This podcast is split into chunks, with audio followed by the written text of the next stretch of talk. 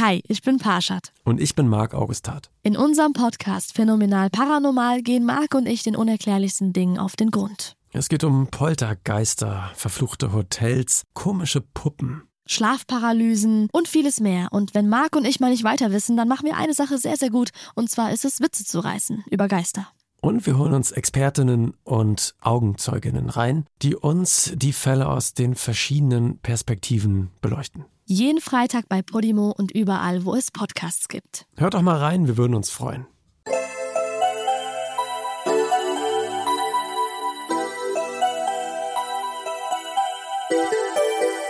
Herzlich willkommen bei Puppies and Crime, unserem True Crime Podcast. Ich bin Marike. Und ich bin Amanda.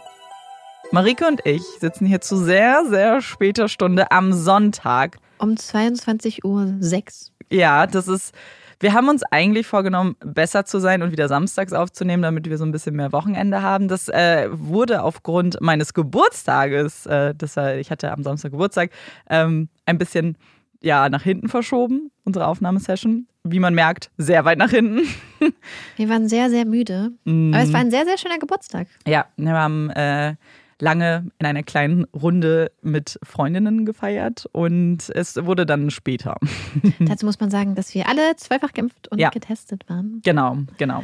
Aber es war richtig schön. Ja, das Wetter war auch sehr schön. Ähm, wir hatten noch Sonne ganz und viel Essen. Genau, ganz viel Essen, Getränke und ja, es war ein richtig, richtig schöner Abend. Und es war nicht nur ein Abend, es war eine Nacht. Es ist ja. sehr, sehr spät geworden. Am Schluss saßen wir dann noch. Ja, so um 4 Uhr. Mhm. Aber dann, es war sehr schön. Ja, und dann haben wir ein bisschen geschlafen und uns hier mhm. ins Studio ja. geschleppt. Ich habe den Tag noch mit Schreiben verbracht. Das ja, ja, ich habe Marika auch nicht beneidet, muss ich sagen. Ich war ziemlich froh, dass ich nicht dran bin jetzt diese Woche, weil. Ah. Ich habe heute danach dann original noch, bevor ich losgegangen bin, einen zehnminütigen und einen sechsminütigen Powernap gemacht. Oh, voll gut. Aber das ist Hat ja ein richtiger Powernap. Mhm. So sollen sie sein. Mhm. Meine sind mal zwei Stunden. ich bin auf jeden Fall sehr gespannt. Ich weiß ein bisschen was von Marikes Fall. Aber äh, ich weiß, dass sie auch noch was vorbereitet hat jetzt. Ja, ich habe lange überlegt, wie ich den Fall anfange. Und da wir uns ja in einem Wahljahr befinden mhm. und der Fall, beziehungsweise ähm, ja, unsere Geschichte heute im Jahr 1893 beginnt, habe ich gedacht, wir gucken uns mal Frauenwahlrecht auf der Welt an. Denn Neuseeland hat im Jahr 1893 als erstes Land das Wahlrecht für Frauen eingeführt. Was ganz interessant ist, denn man hatte damals gedacht, das war ja eine Kolonie von England und man hatte damals gedacht, uiuiui, wenn die ganzen Frauen jetzt an die Wahlstation gehen, die werden bestimmt belästigt und angefeindet und das ist doch eigentlich so ein ganz raues Klima dann an den Wahlstationen. Aber zum einen war die Wahlbeteiligung der Frauen überragend mit, ich glaube, ungefähr 84 Prozent sind in dem wow. Jahr zur Wahl gegangen. Und es wurde gesagt, es gab noch nie eine so ordentliche und anständige und angenehme Wahl wie in dem Jahr, weil die Frauen einfach mit ihrer Anwesenheit den ganzen Prozess einfach total bereichert haben. Schön. Das finde ich sehr schön. Und, äh, habe ich uns angeguckt, Deutschland hat das ja auch 1918 eingeführt. In England wurde das Gesetz für das Frauenwahlrecht auch im Jahr 1918 beschlossen. Und es gibt noch ein Land, das war ein bisschen später. Weißt du, welches Land das war? Mm. Nee, ich will mich jetzt auch nicht blamieren. also in, in Europa. Es ist das, ist es die Schweiz gewesen, ja. Hm. Die das erst im Jahr 1971 eingeführt Ja, ich hatte hat. irgendwie dunkel, dass es irgendwie nach, äh, 19, nach den 60ern noch irgendwann war. Ja. 70ern. Und dann hat es aber bis 1990, bis im November 1990 gedauert, bis das wirklich auch auf kantonaler Ebene überall durchgesetzt wurde. Mhm. Es gab nämlich noch einen Kanton, wo die Männer immer dagegen gestimmt hatten, dass die Frauen das Wahlrecht kriegen. Und erst 1990 hat dann das Bundesgericht beschlossen, dass die Frauen auch überall auf kantonaler Ebene das Wahlrecht haben müssen. 1990. Ich war, ich da waren wir das, fast schon auf der Welt. Mh, ich finde, es klingt einfach nur so absurd, dass man sich das vorstellt, dass vor 30 Jahren das Frauen in einem bestimmten Kanton nicht wählen durften. Das ist un also unvorstellbar. Ja. Aber deswegen nehmen wir uns lieber Neuseeland als Vorbild und kommen zurück in das Jahr 1893. Das ist nämlich das Jahr, wo unsere heutige Hauptperson geboren wurde. Es ist das Jahr, in dem die kleine Lydia Harvey in der wunderschönen neuseeländischen Küstenstadt Dunedin das Licht der Welt erblickt. Es ist Juni, Winter auf der neuseeländischen Südinsel, als das kleine Mädchen in einem gutbürgerlichen Haus im schicken Bezirk Roslyn zwischen beeindruckenden grünen Bergen und dem dunkelblauen Meer als erste Tochter von Emily Bailey geboren wird. Und wie es die unterschiedlichen Nachnamen von Mutter und Tochter vielleicht schon erahnen lassen, die junge Emily ist zu diesem Zeitpunkt weder verlobt noch verheiratet. Lydia ist ein uneheliches Kind. Zur damaligen Zeit ein kleiner Skandal. Sex vor der Ehe gehört sich nicht für junge, feine Damen, ganz zu schweige davon, schwanger zu werden. Das soziale Stigma ist riesig. Für viele junge Frauen bleibt nur die Option, ihr Kind zur Adoption freizugeben. Doch Emily gibt ihre kleine Tochter nicht her. Nein, sie werden das schon schaffen, auch ohne Ring am Finger. Emily braucht keinen Mann im Haus. Als Lydia ungefähr ein Jahr alt ist, zieht das Mutter-Tochter-Gespann in Emilys Heimatstadt, Oamaru, das einige Stunden nördlich von Dunedin liegt. Oamaru ist klein, hübsch und an manchen Ecken ein eher raues Pflaster. Ein Jahr später erblickt Lydias Schwester Clara das Licht der Welt, auch sie ein uneheliches Kind. In den kommenden Jahren kommen noch drei weitere Schwestern dazu: Linda, Gertrude und Doris. Eine junge, alleinerziehende Mutter mit fünf Töchtern von verschiedenen Vätern. Es ist kein leichter Weg, den Emily da geht. Doch sie geht ihn mit erhobenem Haupt und steht für sich und ihre Mädchen ein. Sie verdient Geld als Klavierlehrerin, bekommt Unterhalt von den Vätern ihrer Töchter. Emily schafft es immer irgendwie. Wenn nötig, kämpft sie auch vor Gericht für ihre Familie. Klagt auf Unterhalt, wenn einer der Männer sich auf einmal weigert, für seine Tochter zu zahlen. Sie lässt nicht zu, dass sich die Väter ihrer Kinder aus der Verantwortung ziehen, sondern bleibt hartnäckig und bekommt Recht schafft es so, ihren Töchtern ein sicheres Zuhause zu bieten. Ein Zuhause, in dem gemeinsam musiziert wird, in dem Kinder lachen und Klaviermelodien durch die Räume hallen, in dem jede ihren Teil beiträgt und man immer zusammenhält. In der Schule lernen Lydia und ihre Schwestern neben Lesen, Schreiben und Rechnen auch all die Fähigkeiten, die für ein junges Mädchen Anfang des 20. Jahrhunderts unerlässlich zu sein scheinen. Sprich, nähen, stopfen, stricken, kochen, alles, was man als gute Hausfrau oder gute Haushälterin so können muss. Hausfrau oder Haushälterin. Der Platz, der für Frauen in der Gesellschaft vorgesehen ist, ist eher beschränkt. Daran hat sich trotz der Einführung des Frauenwahlrechts noch nicht allzu viel geändert. Das Land der unbegrenzten Möglichkeiten, für die meisten Frauen ein eher unerreichbarer Traum. Doch sie träumen trotzdem. Träumen von fernen Ländern, von herrschaftlichen Häusern, von funkelnden Juwelen, charmanten Grafen, von Samt und Seide, von Spitze, von einem weichen Bett. Träumen von riesigen Ozeandampfern, von fernen Häfen, vom Dschungel und der Wüste, von einem kleinen eigenen Häuschen. Der Traum, Ärztin zu werden oder Schriftstellerin, sein eigenes Leben in den Händen zu halten, etwas Aussicht zu machen, auf einer Bühne zu stehen, Applaus, rote Rosen in der Garderobe. Ein freies Leben, ein bisschen Komfort, nicht jeden Penny umdrehen müssen, ein Stück feine Torte, die Wahl haben, die Möglichkeit. Sie träumen, während sie Bulden schrubben, Babys wickeln, Wäsche machen oder demütig in der Kirche sitzen. Wovon Lydia wohl träumt? Es ist der Mai 1909. Lydia ist 16 Jahre alt.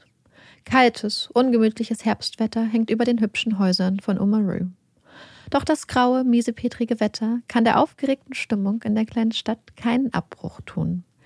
Klick, klack hallen die Schuhe der jungen Frauen über die Gehwege. Schnell, schnell durch den kalten Abend. Sie haben ihre hübschesten Kleider angezogen, aufgeregt vor dem Spiegel posiert. Passt das? Kann ich das tragen? Sehen meine Haare gut aus? Schnell, schnell laufen die jungen Frauen und Männer in Richtung des prächtigen weißen Opernhauses der Stadt, drängen sich durch die Türen. Das Opernhaus ist heute der Place to be. Denn heute werden exklusive, brandneue Filme vom anderen Ende der Welt gezeigt. Und, noch viel aufregender, heute werden Sie das hübscheste Mädchen aus ganz Omaruk hören. Im Foyer hängen die Porträts der Bewerberin, umschwärmt und begutachtet von den Besuchern und Besucherinnen, die nun darüber entscheiden dürfen, wer die Schönste in ganz Oamaru ist. Aufgeregtes Getuschel liegt über den Köpfen, bange Fragen in den Köpfen der jungen Teilnehmerinnen wer wohl für mich stimmt, ob wohl überhaupt jemand für mich stimmt. Nachdem schließlich auch die letzten Besucherinnen ihre Stimme abgegeben haben, strömen die Menschen aus dem Foyer weiter in den Kinosaal. Filme und Bilder aus dem fernen Europa flimmern über die Leinwand. Traumsequenzen. Und dann, als das letzte Bild von der Leinwand verblasst, fällt der Vorhang und der große Moment steht bevor. Einatmen, ausatmen, ganz ruhig bleiben und die Hand der Begleitung bloß nicht undamhaft zerquetschen. Die schönste ist Miss Nellie Matthew. Applaus, Applaus. Begleitet von den Blicken des Publikums steigt die junge Frau auf die Bühne. Erster Platz. Nellie ist offiziell die schönste und bekommt einen goldenen Armreif. Und dann wird noch ein Name aufgerufen. Der zweite Platz geht an Miss Lydia Harvey. Auch sie steigt auf die Bühne, spürt die Blicke, das warme Licht der Scheinwerfer, bekommt eine kleine silberne Tasche in die Hand gedrückt. Applaus, herzlichen Glückwunsch. Und vielleicht fühlen sich in diesem kurzen Moment auf der Bühne, mit den Scheinwerferlichtern im Gesicht und den Brettern, die die Welt bedeuten, unter den Füßen, Lydias Träume auf einmal gar nicht mehr so fern an. Sicher ist, dass Lydia nicht mehr lange zu Hause bleiben kann. Sie ist 16 und wird bald mit der Schule fertig werden. Und auch zu Hause ist es dieses Jahr noch einmal ein Stückchen enger geworden. Denn Emily hat Zwillinge bekommen, zwei kleine Mädchen, zwei weitere Stimmen, die nun durch die Räume klingen, mehr Arbeit für Lydia und noch weniger Platz und weniger Rückzugsmöglichkeiten. Es ist an der Zeit. Lydia braucht einen Job, will endlich eigenes Geld verdienen, raus aus Umaru, die Welt sehen. Und bald bekommt sie ein Angebot, das fast so gut um wahr zu sein scheint. Einfache Arbeit für ein kluges Mädchen. So beschreibt ihre neue Arbeitgeberin die Stelle als Hausmädchen. Lydia wird nun für die Betsons arbeiten und mit der wohlhabenden Familie nach Wellington in Neuseelands aufregende Hauptstadt ziehen. Mrs. Batson, Lydias neue Arbeitgeberin, ist nicht nur Frau eines Bankdirektors und Mutter, sondern auch Hairstylistin und Sängerin. Sie trägt schöne Kleider, verspricht Glamour und Eleganz. Eine Dame mit Klasse. Eine Dame von Welt und ein Vorbild.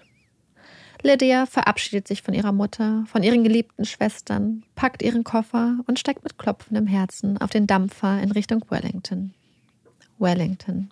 Lydias neues, aufregendes Zuhause. Naja, fast.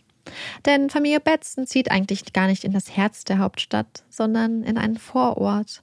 Ein Vorort, der so weit vom Stadtzentrum entfernt liegt, dass es eigentlich schon gar nicht mehr richtig Wellington ist. Eher Dorf als Stadt. Enttäuschend. Und die Arbeit, die Lydia nun für die Betsons verrichten muss oder darf, je nach Blickwinkel, ist hart. Sie arbeitet vom frühen Morgen bis in den späten Abend. Sie schrubbt, poliert, wäscht, kocht, kümmert sich um die Kinder der Familie, hält die Feuer am Laufen, legt Kleidung zusammen. Arbeitet in ihrer neuen, schweren, ungemütlichen Hausmädchenuniform, bis ihre Füße wehtun und der Rücken schmerzt, bis die Haut an ihren Händen rau wird und aufplatzt und bis sich der Schweiß in jede Faser ihrer Uniform frisst. Stets die schimpfende Stimme ihrer neuen Chefin im Ohr. Lydia ist abends alleine in der Küche, fällt danach vollkommen erschöpft ins Bett, stets mit dem Wissen, in wenigen Stunden wieder aufstehen zu müssen. Zeit, um Kraft zu tanken, ihrem jugendlichen Körper eine Auszeit zu gönnen, hat Lydia keine. Körper und Herz schmerzen. Sie vermisst ihre Mutter, ihre Schwestern, vermisst ihr Zuhause, das ausgelachene Lachen, das Klavierspiel ihrer Mutter. Lydia fühlt sich unglaublich allein, unglaublich einsam. Nur an Sonntagen kann Lydia einen Hauch von Freiheit schnuppern. Denn sonntags arbeitet sie nur halbtags.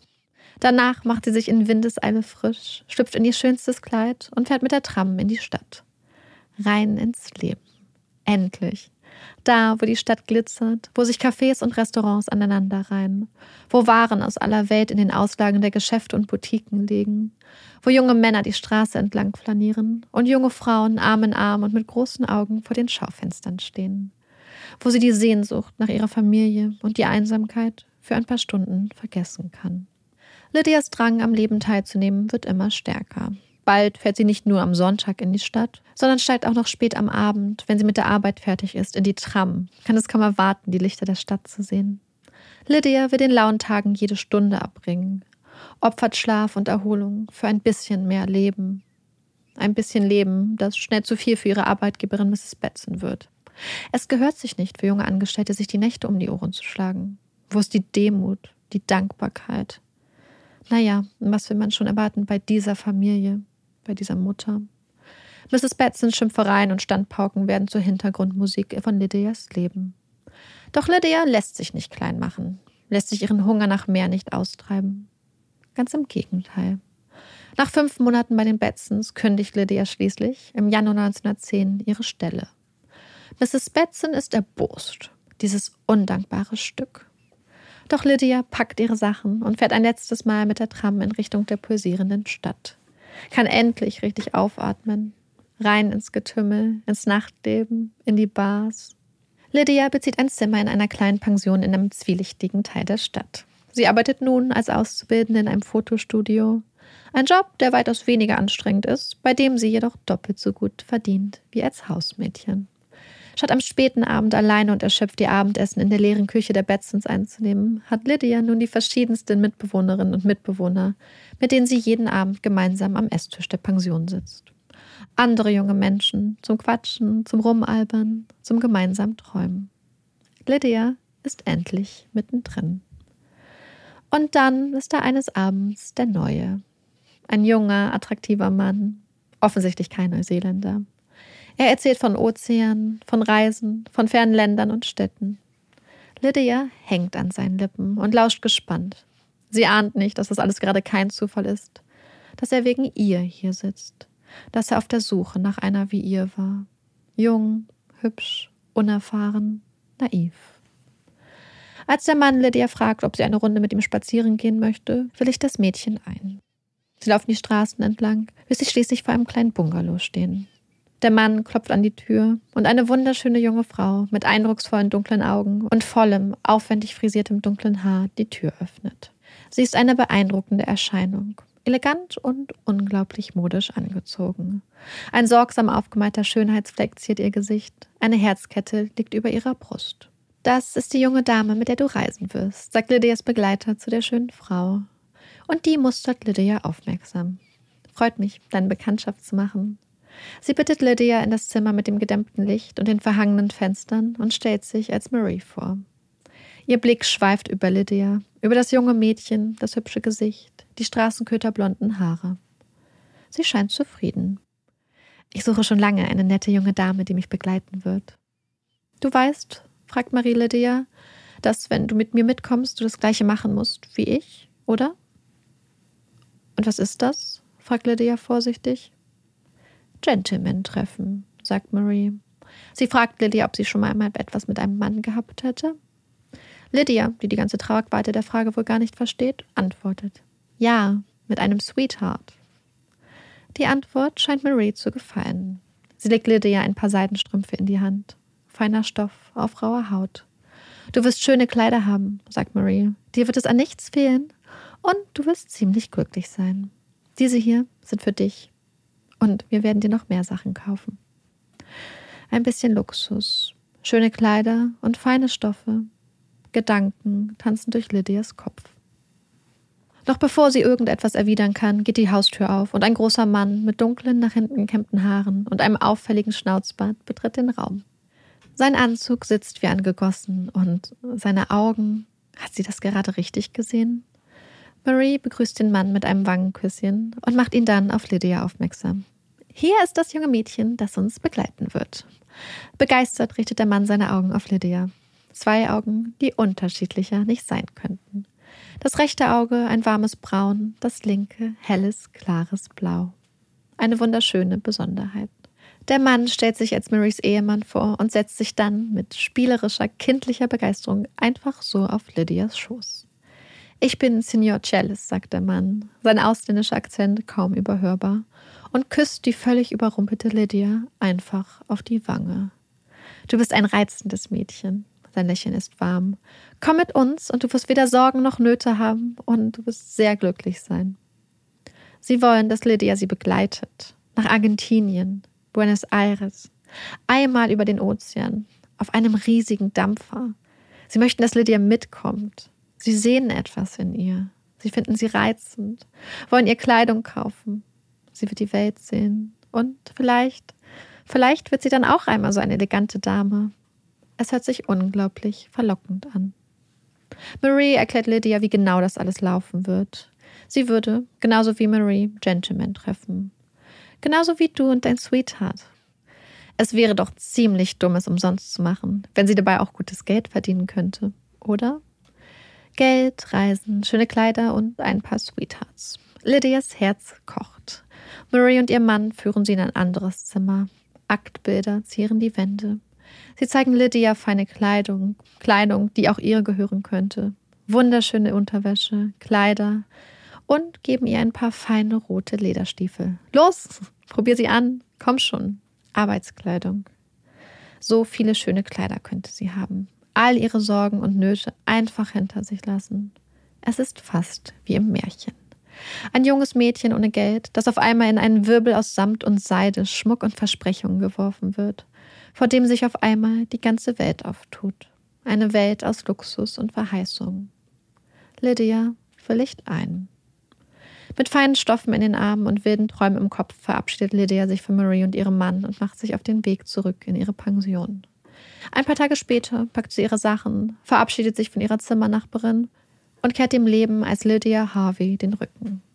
Sie verbringt die nächsten Wochen bei einer Bekannten von Marie und ihrem Mann Aldo, wartet sehnsüchtig und nervös auf den Tag, an dem sie ihr großes Abenteuer antreten und Marie und Aldo, die schon vorgefahren sind, nach Südamerika folgen kann. Sie schreibt einen letzten Brief an ihre Mutter, berichtet, dass sie nun für das gut situierte und anständige Ehepaar O'Connor arbeiten und mit ihnen nach London ziehen würde.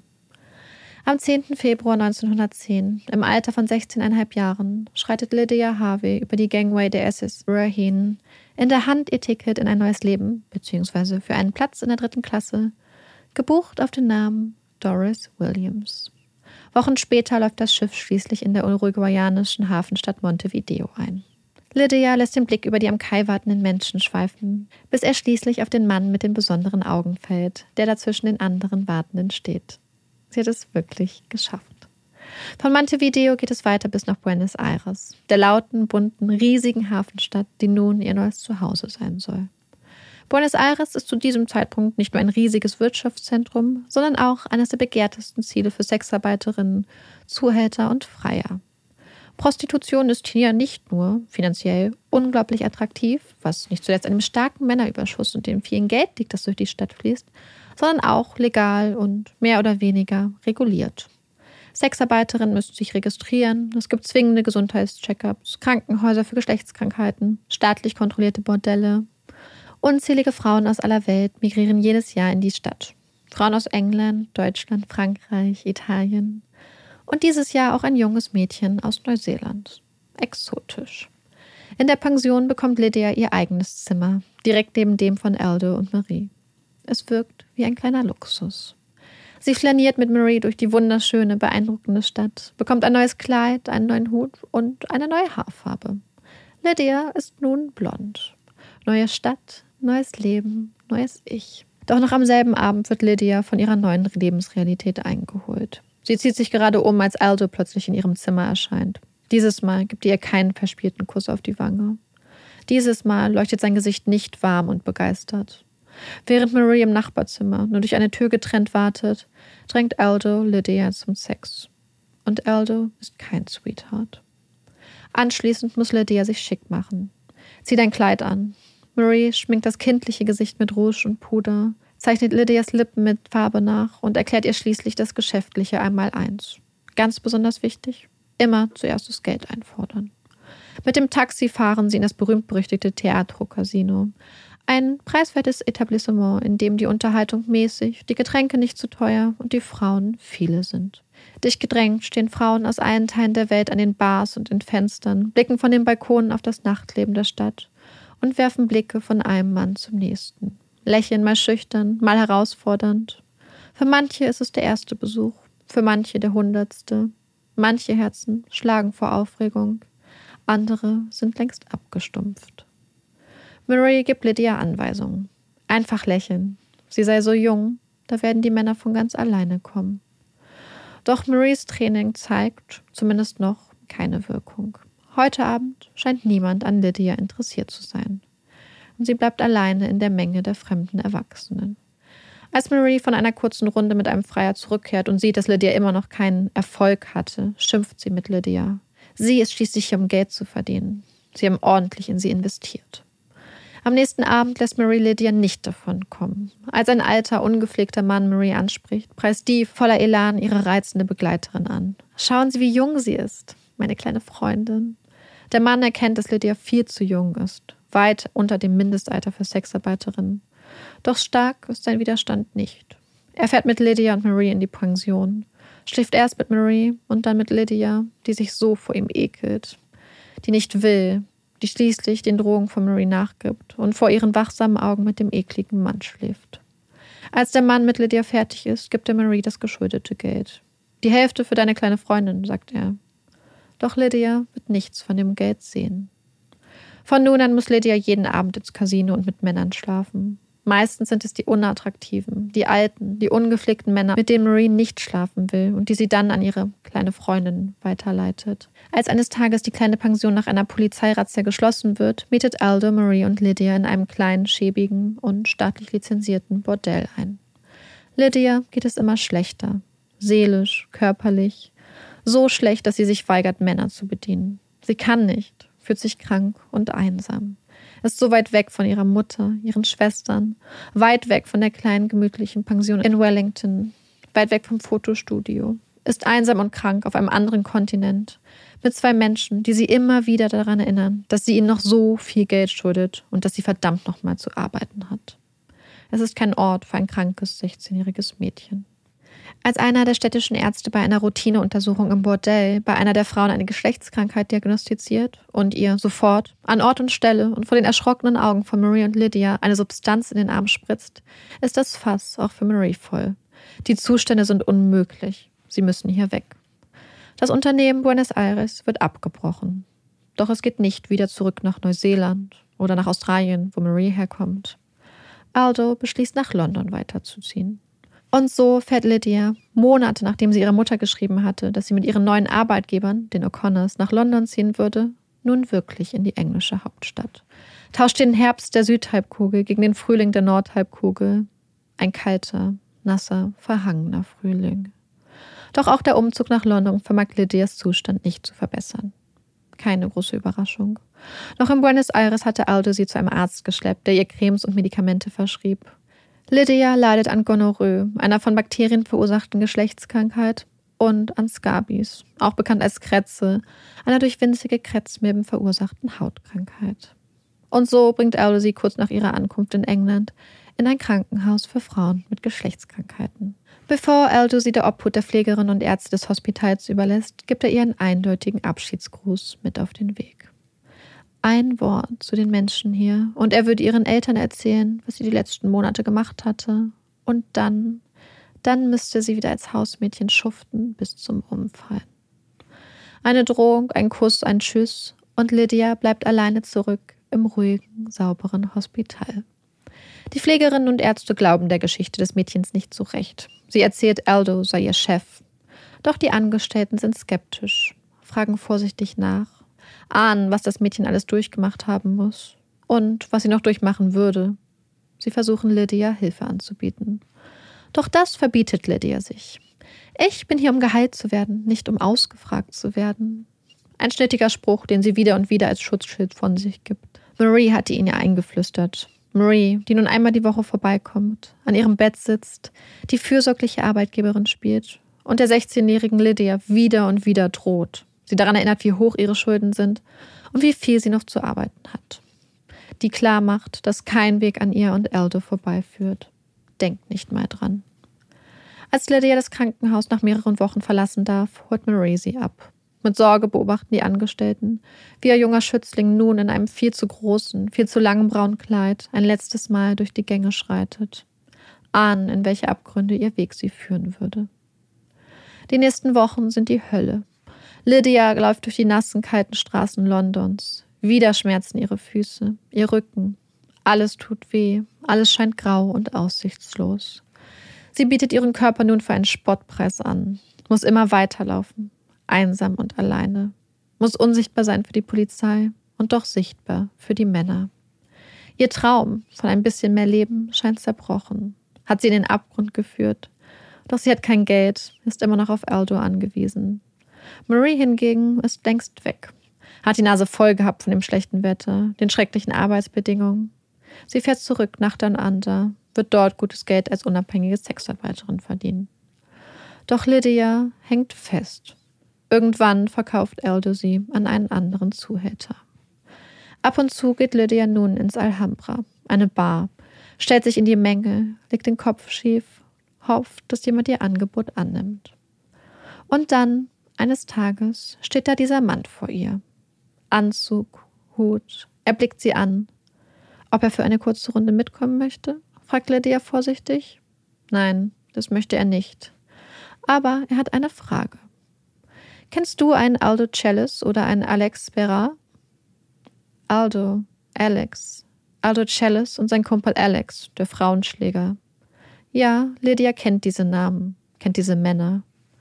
Würdest du bitte mit mir kommen? Der Mann, der da vor Lydia steht, ist Polizist und kann kaum glauben, dass sie sie endlich gefunden haben. Es hatte in einem Gerichtssaal begonnen. Eine junge Französin war wegen Prostitution angeklagt worden.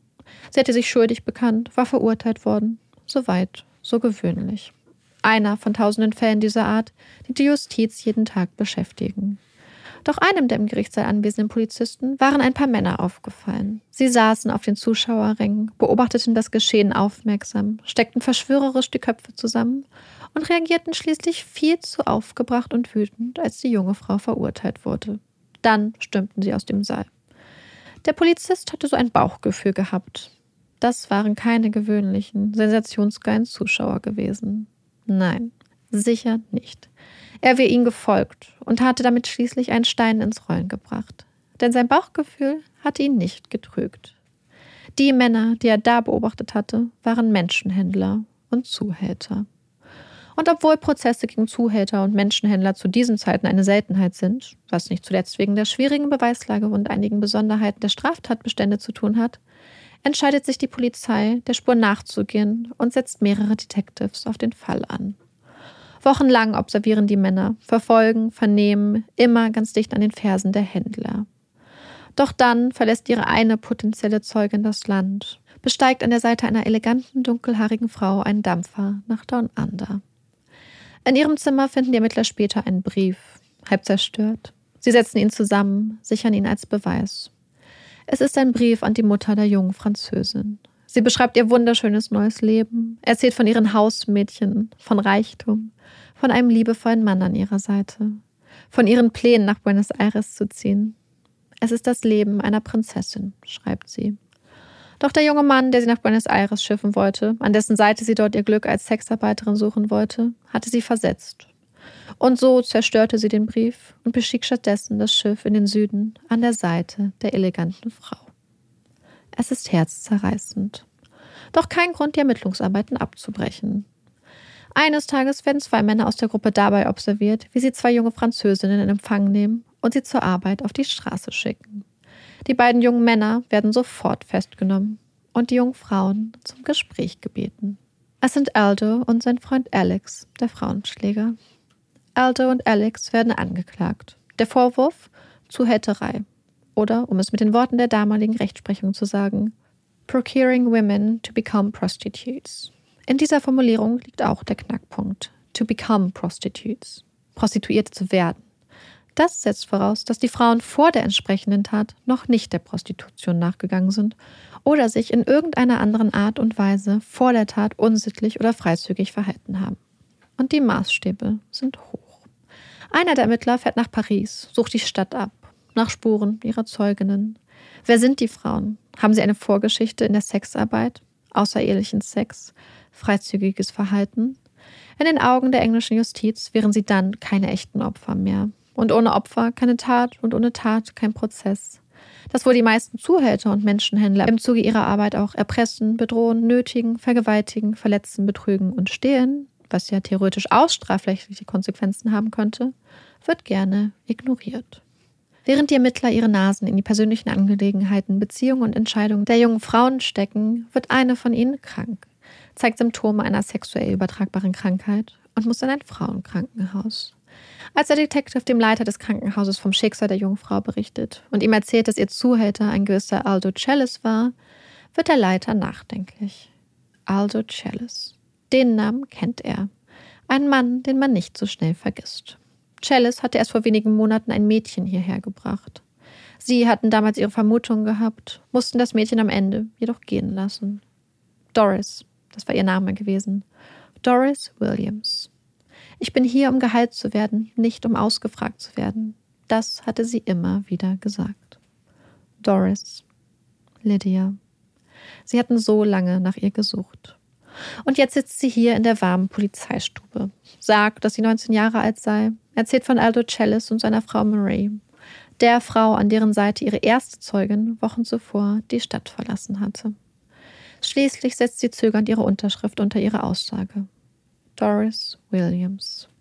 Die Polizisten ahnen, dass dies nicht ihr richtiger Name ist und auch nicht ihr richtiges Alter. An diesem Abend kehrt Lydia den dreckigen, kalten Straßen Londons den Rücken und bezieht ihr neues Zuhause. Das Metropolitan Police Home for Women and Girls, eine von der Frauenrechtlerin Eli McDougall ins Leben gerufene Einrichtung, die Frauen und Mädchen ein sicheres Zuhause bietet. Hier leben Überlebende von Menschenhandel, von Vergewaltigung und anderen Sexualdelikten, von Sexarbeit. Anders als in vielen anderen Einrichtungen für Frauen in schweren Lebenslagen müssen die Frauen hier nicht hart arbeiten, müssen sich nicht in Demut und ergebener Dankbarkeit einer neuen Art der wirtschaftlichen Ausbeutung beugen, müssen sich nicht als gefallene Frauen moralischer Verurteilung unterwerfen, sich schämen. Nein. Hier bei Eiley sind sie sicher. Eiley verurteilt nicht. Sie ist nicht der Ansicht, dass diese Frauen verdorben sind, beschmutzt, kaputt, gefallen. Nein.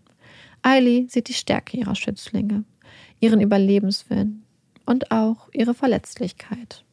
Sie will ihnen Sicherheit bieten, Unterstützung und an ihrer Seite kämpfen. Die Gesellschaft, davon ist Ailey überzeugt, schuldet diesen Frauen und Mädchen Dankbarkeit. Dankbarkeit für den Mut, gegen ihre Peiniger auszusagen. Sie setzt sich dafür ein, dass die Opfer vor Gericht Anonymität zugestanden wird, dass man ihre Persönlichkeitsrechte wahrt und ihre Sicherheit im Gericht garantiert wird.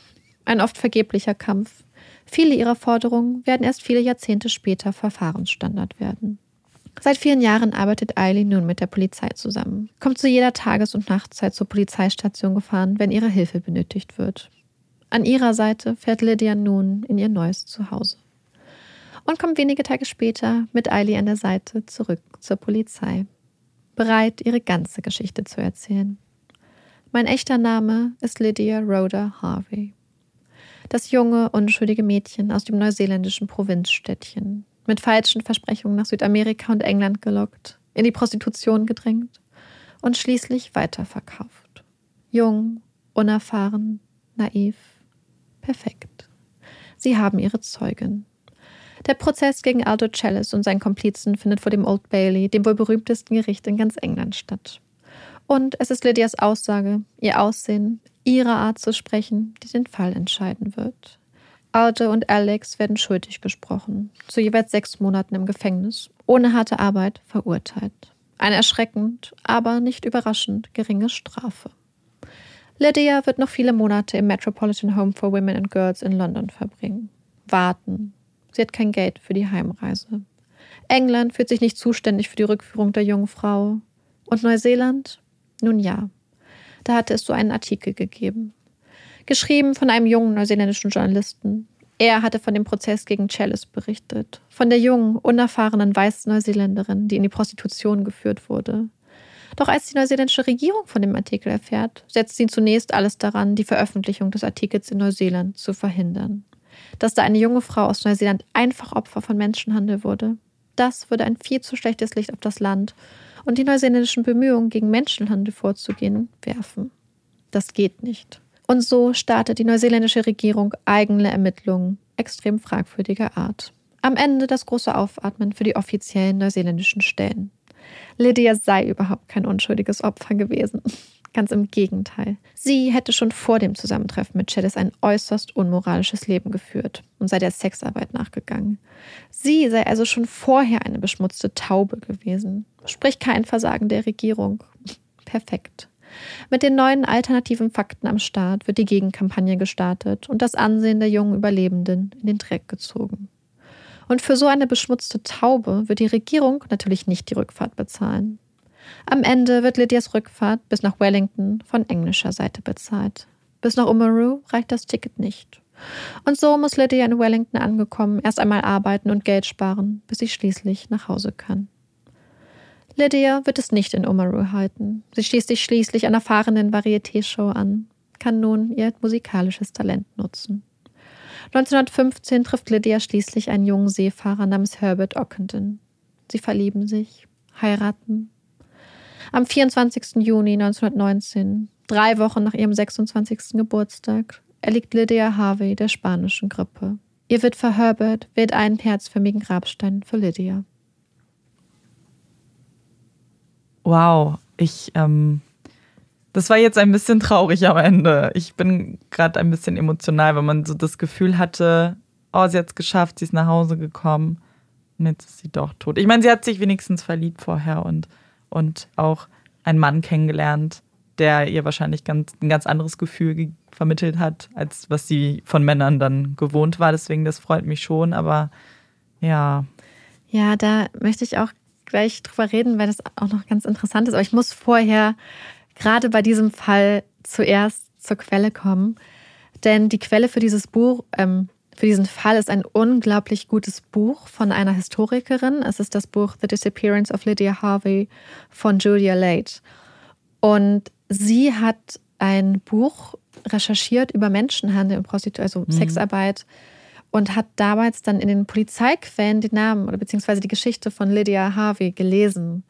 Und irgendwie hat sie das nicht losgelassen. Und dann hat sie immer wieder irgendwie auf Lydia zurückgekommen und hat sich dann irgendwann entschlossen, das einfach mal zu recherchieren und zu gucken, ob sie irgendwas über Lydia rausfinden kann. Weil Lydia auf gewisse Art und Weise natürlich stellvertretend steht für ganz, ganz, ganz viele namenlose Frauen mhm. und Mädchen zu der Zeit, deren Geschichte wir nicht wissen und deren Namen wir auch nicht wissen.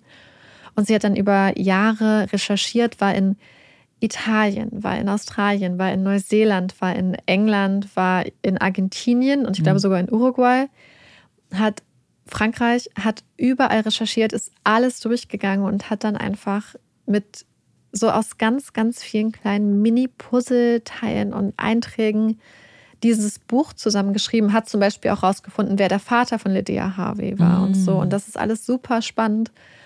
Und sie hat da halt einfach ihre ganze Liebe reingesetzt. Und man merkt es auch, dieses Buch ist, ich habe jetzt wirklich mich auf Lydia fokussiert, aber in dem Buch wird so ausführlich berichtet, es ist ein, ganzes, ähm, ein ganzer Teil, der über diesen jungen Journalisten ist, der die Story damals quasi gebreakt hat und berichtet mhm. hat über sie. Es geht um Ailey McDougall, schreibt sie ganz viel, was das einfach für eine tolle, beeindruckende Frau war die sich für Frauenrechte eingesetzt hat, ohne dieses typische Upper Class oder Upper Middle Class nach unten auf die Frauen herabblicken, sondern ja. auf einer Ebene mit den Frauen zusammenarbeiten. Sie berichtet ganz viel über Marie, die eigentlich Veronique White hieß und mhm. Australierin war, die ja mit Aldo Cellis zusammen war, der eigentlich auch anders hieß, nämlich Antonio Cavelli. Oh Gott. Also ganz viele der Charaktere ja. haben viele, viele Namen benutzt und das berichtet sie. Also wenn euch die Charaktere noch interessieren, kann ich euch dieses Buch ans Herz legen. Und es ist einfach so toll, weil einfach sie natürlich diesen historischen Blick darauf hat, aber auch sehr, ich würde sagen, aus feministischer Perspektive das schreibt und es ganz, ganz, ganz toll macht. Also unterstützt diese Frau, kauft euch dieses Buch. Ich kann es euch wirklich ans Herz legen. Es ist ganz, ganz spannend. Ähm, genau, ich musste so ein paar Sachen vielleicht noch zur Einleitung direkt sagen. Ähm, ja, also ich glaube, vielleicht die erste spannende Sache, über die wir auch reden können, ist vielleicht auch so ein bisschen Lydias Familiengeschichte, weil ich fand diese Geschichte von ihrer Mutter auch total beeindruckend. Und ich finde, es hat sich auch so durch das ganze Buch gezogen, wie viele starke Frauen ja. in diesem Buch sind. Es ist einmal ihre Mutter, die eigentlich aus so einer, eigentlich aus einer sehr guten Familie ursprünglich kam wo sie dann aber als Münde quasi in eine andere Familie gegeben wurde, als ihre Mutter gestorben ist. Ihr Vater ist sehr früh gestorben und sie sind dann halt bei so einer reichen Familie in Dunedin aufgewachsen und betreut worden, wo sie dann mit 21 schwanger geworden ist, wo sie eigentlich als Konzertpianistin und Klavierlehrerin gearbeitet hat, dann ihr Kind bekommen hat und dann wirklich, und das ist so selten, ich meine, du kennst ja diese mhm. Fälle, es war eigentlich an der Tagesordnung, dass Frauen die Schwangerschaft oft versteckt haben und das Kind dann einfach abgegeben haben. Ja. Zur Pflege freigegeben haben und da kommen wir auch nämlich zum spannenden anderen Aspekt, denn der Vater von Lydia ist, das hört man auch im Namen Lydia Harvey, war ein Anwalt namens Harry George Cannon Harvey. Mhm.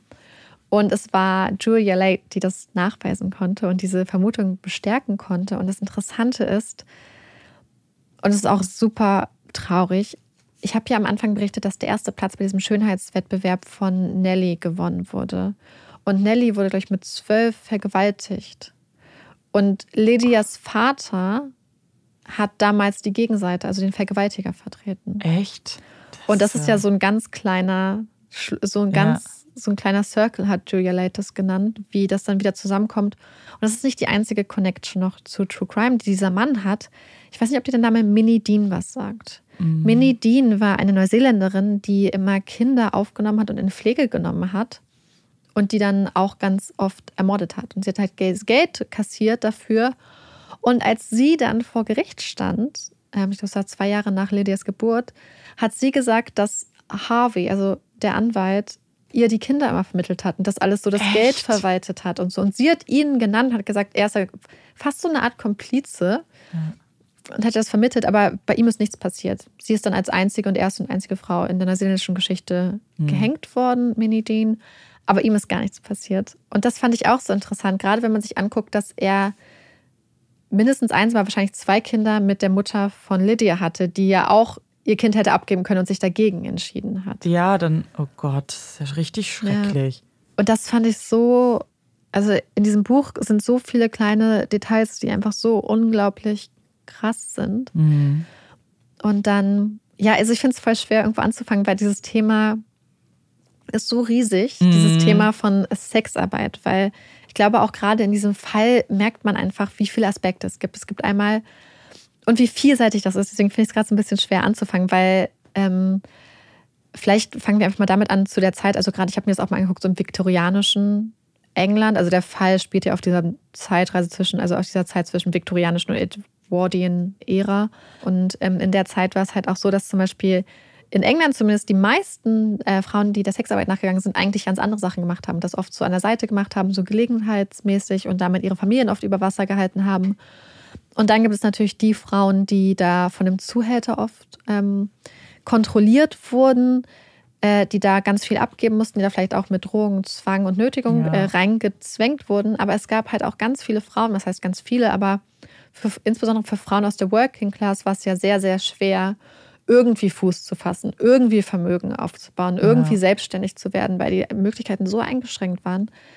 Aber die Frauen, die selbstständig als Sexarbeiterin gearbeitet haben, haben teilweise auch gerade in Australien sehr viel Geld verdient. Also Julia Late sagt, es ist sehr schwer, das nachzuvollziehen, weil die natürlich keine Nein, die, ja. Schriften aufbewahrt äh, haben, aber anhand von zum Beispiel Geldüberweisungen bzw. Einzahlungen und solche Sachen kann man es ganz gut nachvollziehen. Und sie meint, dass es halt oft so war, dass die Frauen auch gerade in London teilweise wirklich sehr viel mehr verdient haben als die Polizisten, die sie dann zum Teil festgenommen haben, die ja. selber mehr verdient haben teilweise als die Anwälte.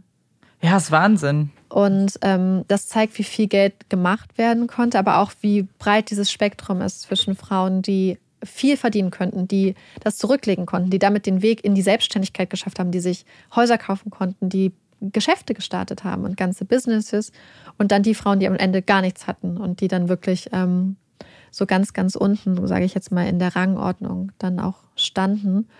Und was ich im Internet also mir angeguckt habe, in einem Video hat eine Historikerin gesagt, das fand ich so interessant, dass dieses Problem mit der Prostitution, diese Kriminalisierung so ein bisschen aus dem Grund kam, dass solange es Frauen aus der Working Class, also aus der Arbeiterklasse waren, die als Prostituierte, also als Sexarbeiterin ihr Geld verdient haben, war das ziemlich okay für die Leute in der Middle Class, mhm. in der Upper Middle Class und in der Upper Class.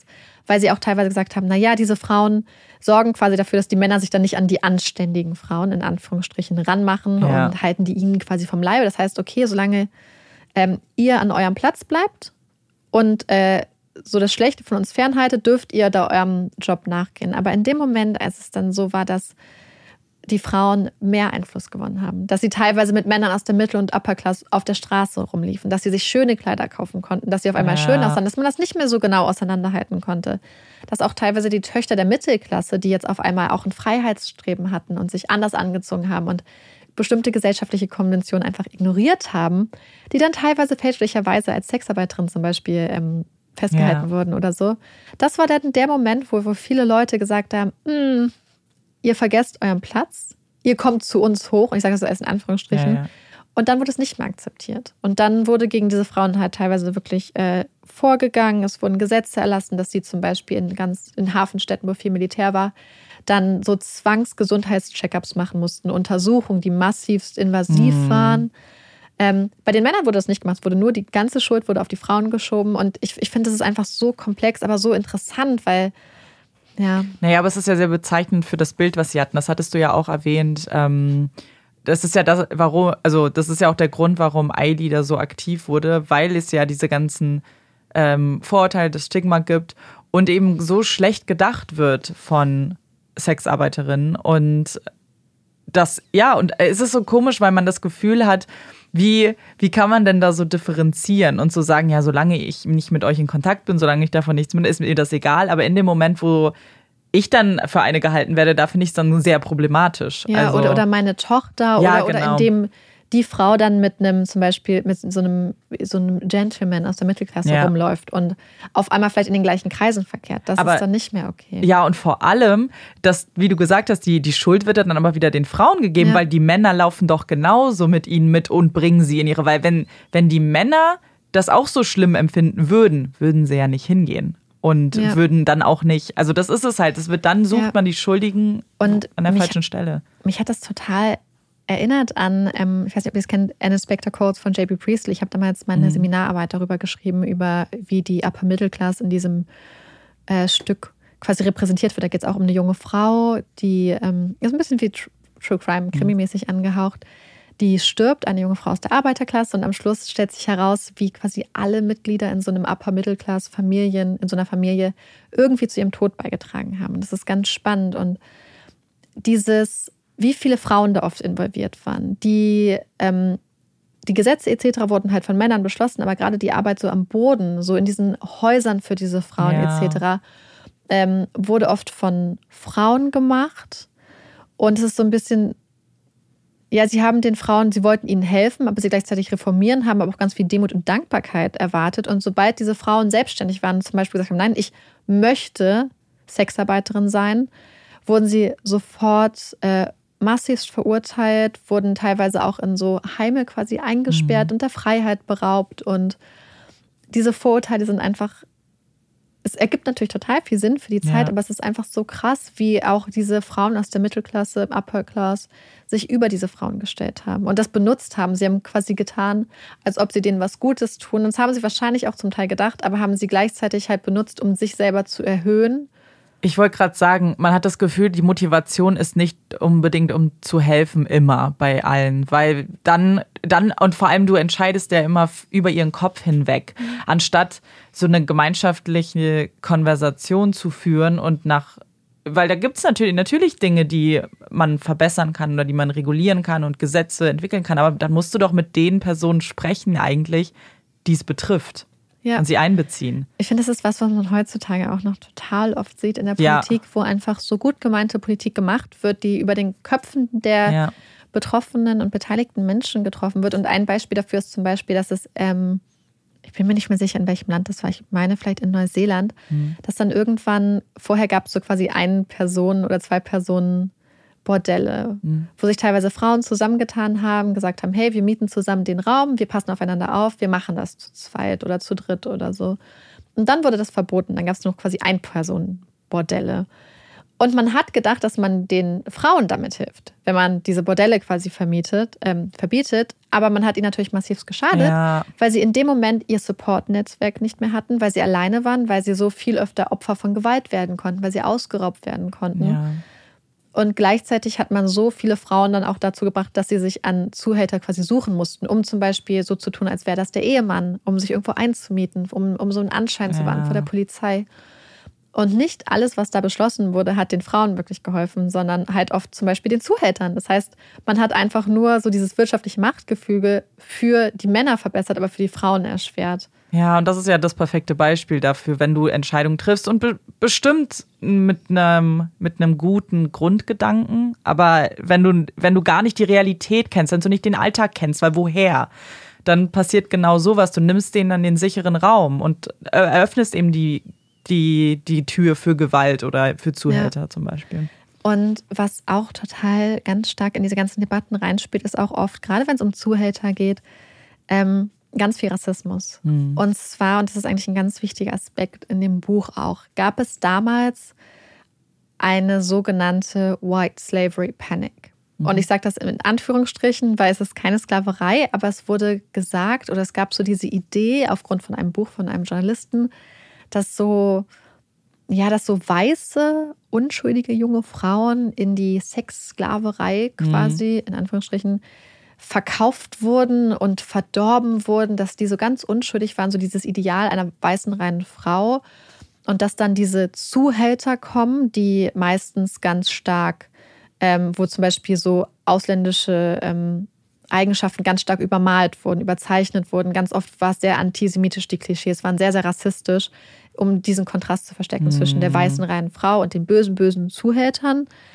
Und da gab es so eine Art Panik, die so diese ganze Gesellschaft erfasst hat, dass da junge Frauen, auf welche von ihnen, ja.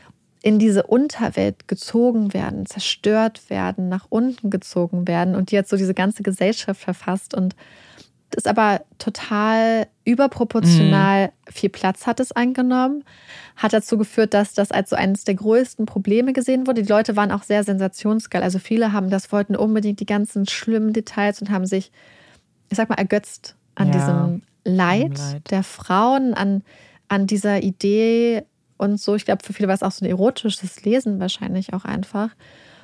Und dass es auch nicht weiße Frauen gibt, die ja, halt auch ganz oft äh, wirklich Opfer von Zwangsprostitution wurden, wurde komplett ignoriert. Dass es auch weiße Zuhälter gibt, auch. Es wurde immer dieser Kontrast gebraucht, dieser super rassistische Kontrast. Ähm, und es hat auch dazu geführt, dass diese Art von, ich sag mal, sexualisierter Gewalt gesehen wurde und gleichzeitig die ganze Gewalt, die in Kinderheimen passiert mhm. ist, die in Work, Working House, also in diesen Häusern, wo, wo ähm, Menschen quasi zur Arbeit, ich sag mal jetzt eingefecht und eingesperrt ja. wurden, in, in staatlichen Einrichtungen, in kirchlichen Einrichtungen, im Haus, in, in, in zu Hause, das wurde alles ignoriert. Ja, das Weil das ist ja, die meisten Fälle von sexualisierter Gewalt finden ja in diesem Rahmen statt. Und es war damals auch ganz, ganz schlimm. Also, und das verschwand aber alles so ein bisschen unter dieser, in Anführungsstrichen, White Slavery Panic. Ja, weil du, du hast es ja eigentlich perfekt beschrieben, weil das Interesse war ja in dem, in dem, in dem Skandal und in diesen großen Unterschieden und in, in Schwarz-Weiß und, und, und die ganzen Grautöne wurden halt dann vergessen oder waren nicht interessant genug. Und das ist halt dann so sehr erschreckend, wenn du siehst, dass es eigentlich die meisten gar nicht betrifft und dass das Problem so viel größer ist. Ja, und dass da so viele Ressourcen reingepackt genau. wurden und so. Und es gab das Problem. Ja, es wurde halt nur wirklich so überproportional mhm. groß aufgebauscht und war halt wirklich so eine Sensationslust, die die Menschen erfasst hat. Naja, man hat nur so einen ganz kleinen Aspekt des Problems gesehen und sich darauf so fokussiert, wie du sagst. Ja. Und, und ja. es war halt wirklich für die Leute was komplett egal, wenn das jetzt mhm. zum Beispiel Frauen, also Women of Color, das war ja. den Leuten egal.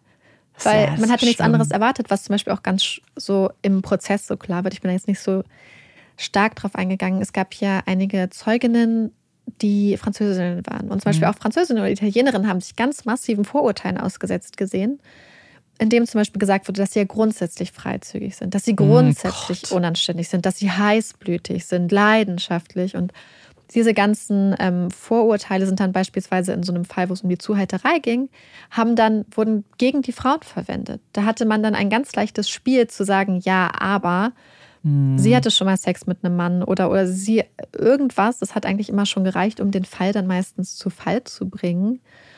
Und deswegen hat es für die Leute so gepasst, dass da auf einmal dieses kleine ja. weiße Mädchen war aus Neuseeland, die perfektes Englisch kann, die ganz so, so eine ganz kleine Stille ist. Ja.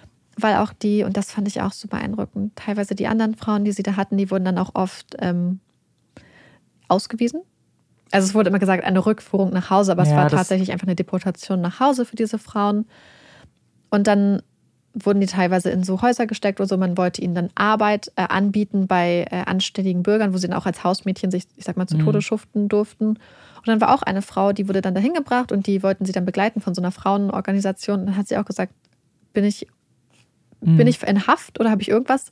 Und ist dann auch einfach weggegangen und hat so, dieses Gespräch hat von so viel wie ich finde, Stärke und Selbstbewusstsein geredet. So dieses, ihr könnt das mit mir machen, aber ich werde weiter über mein Leben selbst bestimmen. Ich werde mich nicht euch unterordnen. Ich werde selbstbestimmt meinen Weg gehen. Und für mich ist der Weg Sexarbeit, weil mir das Geld erlaubt und weil mir das ja, Freiheiten erlaubt genau. und weil ich nicht. Natürlich gab es immer die Gefahr von ungewollten Schwangerschaften. Es gab immer die Gefahr von sexuell übertragbaren Krankheit. Krankheiten und Infektionen. Aber es war ein Selbstgewählt für einige Frauen. Und das wollte ich gerade sagen, du hast es ja mit selbstbestimmt schon gesagt. Du kannst ja nicht pauschalisieren in dem Fall und du kannst keiner Person das Recht absprechen, sich ihren Beruf frei zu wählen. Insbesondere einen Beruf, der dir so viel Geld gibt, wie du sagst, und damit Möglichkeiten eröffnet, die sie sonst nie gehabt hätte. Und das ist also das zu verurteilen und zu verbieten irgendwie un unbewusst ähm, und ist halt und falsch. den Frauen dann helfen zu wollen, ja. indem man sie wieder dann in diese Hausmädchenstellung bringt. Mhm. Weil das ist ganz krass, als Lydia gearbeitet hatte bei den Batsons, gab es zur ungefähr gleichen Zeit ähm, Bestrebungen von Gewerkschafterinnen, quasi eine Gewerkschaft für ähm, Hausangestellte und Hausmädchen zu gründen. Und eine der Forderungen war ganz skandalös für die damalige Zeit. Sie haben sich nämlich eingesetzt für eine Stundenhöchstzahl pro Woche von 68 Stunden pro Woche. 68, 68 Stunden. Stunden. das ist ungefähr, also, und die Leute haben ja sieben ja. Tage die Woche gearbeitet, ja, ja, genau, meistens einen halben gesagt. Sonntag frei. Und das wurde als skandalös übertrieben, dreist abgelehnt, weil man gesagt hat, nein, das kann doch nicht sein. Und die meisten Leute haben ja viel, viel mehr gearbeitet. Ja, wo, ja, das war ja einfach das Minimum. Sie haben gesagt, hey, es wäre schön, wenn das die maximale Zeit das ist, die wir arbeiten können. Und ich finde, es zeigt einfach, wie einerseits wurden diese Frauen so verurteilt dafür, dass sie der Sexarbeit nachgegangen sind. Man musste sie retten. Aber die Alternative war, war ein absolut, für die meisten, ja. ein absolut fremdbestimmtes Leben, was den Körper kaputt gemacht hat, den Geist, was jegliche Individualität und Freiheit ja im Keim erstickt hat, für so wenig Geld.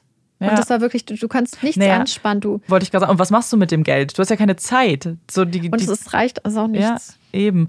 Ich finde es immer, ich finde es gerade so schwierig bei dem Fall, ich glaube, man muss sich so sehr darauf einlassen, äh, das zu akzeptieren, dass es eine ganz, ganz andere Zeit ist, weil viele dieser Diskussionen, gerade was Sexarbeit angeht und Prostitution, führen wir ja heute immer noch. In so vielen Ländern ist es so unterschiedlich geregelt und aber man vergisst halt einfach, wenn man sich jetzt den Fall anguckt, was die Alternativen waren. Ja. Und das ist es halt. Das ist nicht, du hast nicht zig Berufe, die dir zur Verfügung stehen und so viele Alternativen und trotzdem darf sich jede Frau entscheiden, was sie machen möchte. Aber damals war es halt auch noch wirklich ein extrem gut bezahlter Beruf ja. zu den anderen Alternativen gerade im Vergleich. Ja, und das zeigt auch, finde ich, so diese Doppelmoral, indem Total. man gesagt hat, die Frauen werden ausgebeutet, unterstützt aber gleichzeitig die Ausbeutung von diesen ja. Frauen. Denn auch so zum Beispiel, was bei diesem Metropolitan Home for Women and Girls so besonders war, ist, dass die Frauen eben nicht arbeiten mussten. Denn mhm. in vielen vergleichbaren Einrichtungen mussten die Frauen dann zum Beispiel Wäsche waschen oder mussten andere Sachen machen. Das heißt, sie wurden einfach, diese wirtschaftliche Ausbeutung wurde von den Zuhältern einfach an irgendwelche staatlichen Einrichtungen ja. ähm, weitergeschoben. Das ist einfach nur diese komplette wirtschaftliche Ausbeutung und dieses komplette Ansehen von Frauen aus der Arbeiterklasse als humanes Kapital, als, als ein Wirtschaftsfaktor, als eine Ressource und ja. nicht mehr als Menschen mit einem Streben nach Individualität und Selbstbestimmung und Glück. Ja, es so tragisch irgendwie da zurückzudenken und auch auf ihr Schicksal explizit, was ja jetzt auch so ein bisschen noch was anderes ist, weil sie ja ganz offensichtlich gezwungen wurde und es ihr ganz offensichtlich schlecht ging. Ja, wobei man sagen muss, dass die Entscheidung, die sie am Anfang getroffen mhm. hat, bewusst war. Ja, und schon. Das Interessante ist, dass das, was Marie bzw.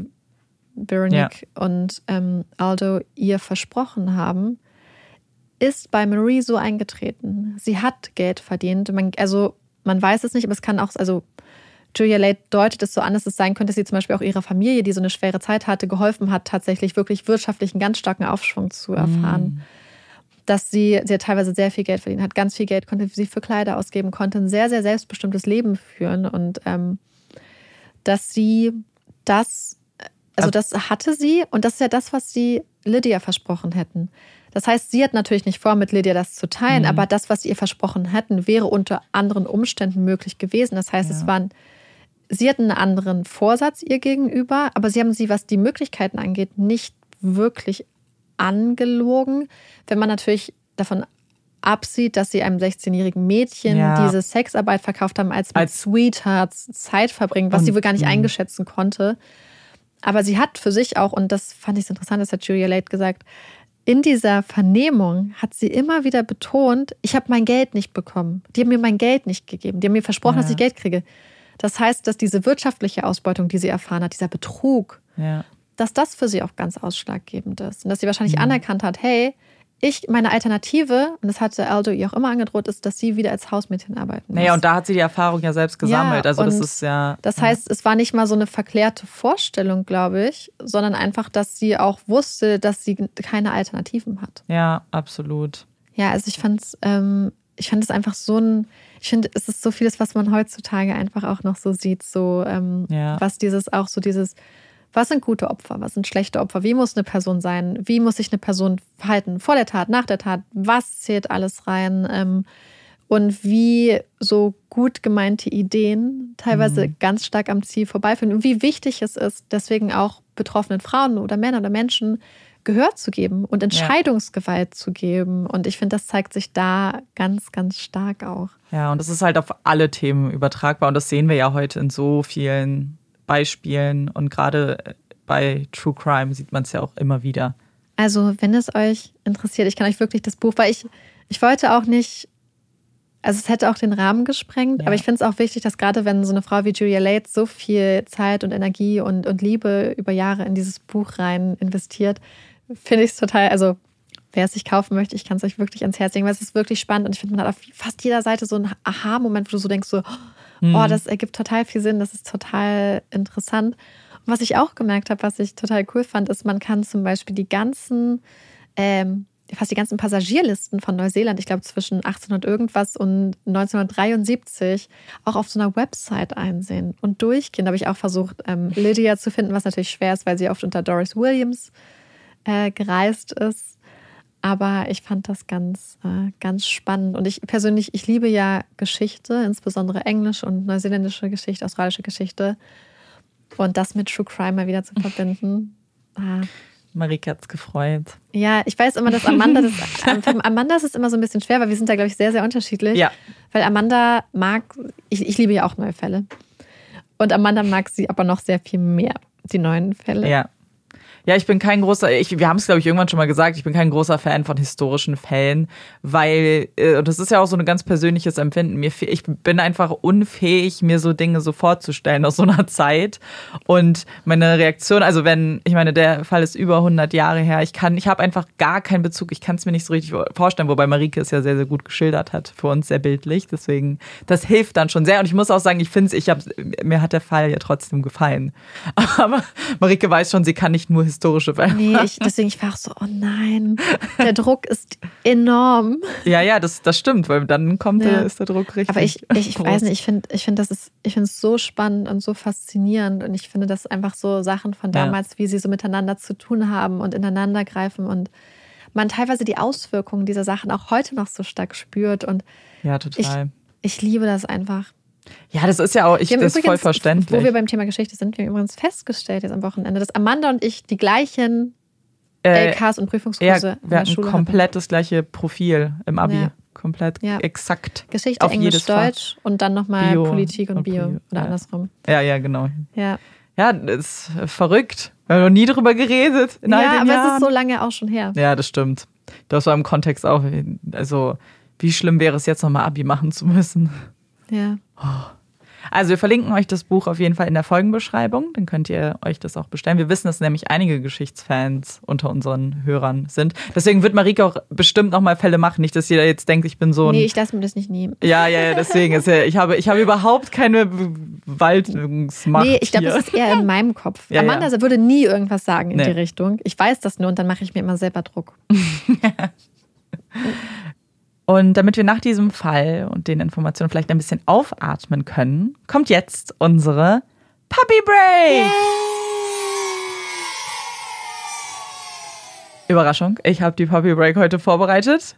Und Überraschung, es geht um eine Studie an Hunden. Ich glaube, jeder weiß einfach, wie gerne ich Studien zu Hunden lese und zu Hundeverhalten explizit. Ich weiß ich finde das ganz toll. Ich habe ein neues Hobby entdeckt. Auf jeden Fall bin ich wieder über eine gestolpert, äh, die ich unbedingt mit euch teilen möchte. Und zwar geht es wieder darum, unsere vier Beiner besser kennenzulernen und das äh, Verhalten ein bisschen mehr verstehen zu können und das Verhalten zu beobachten oder vielleicht zu deuten.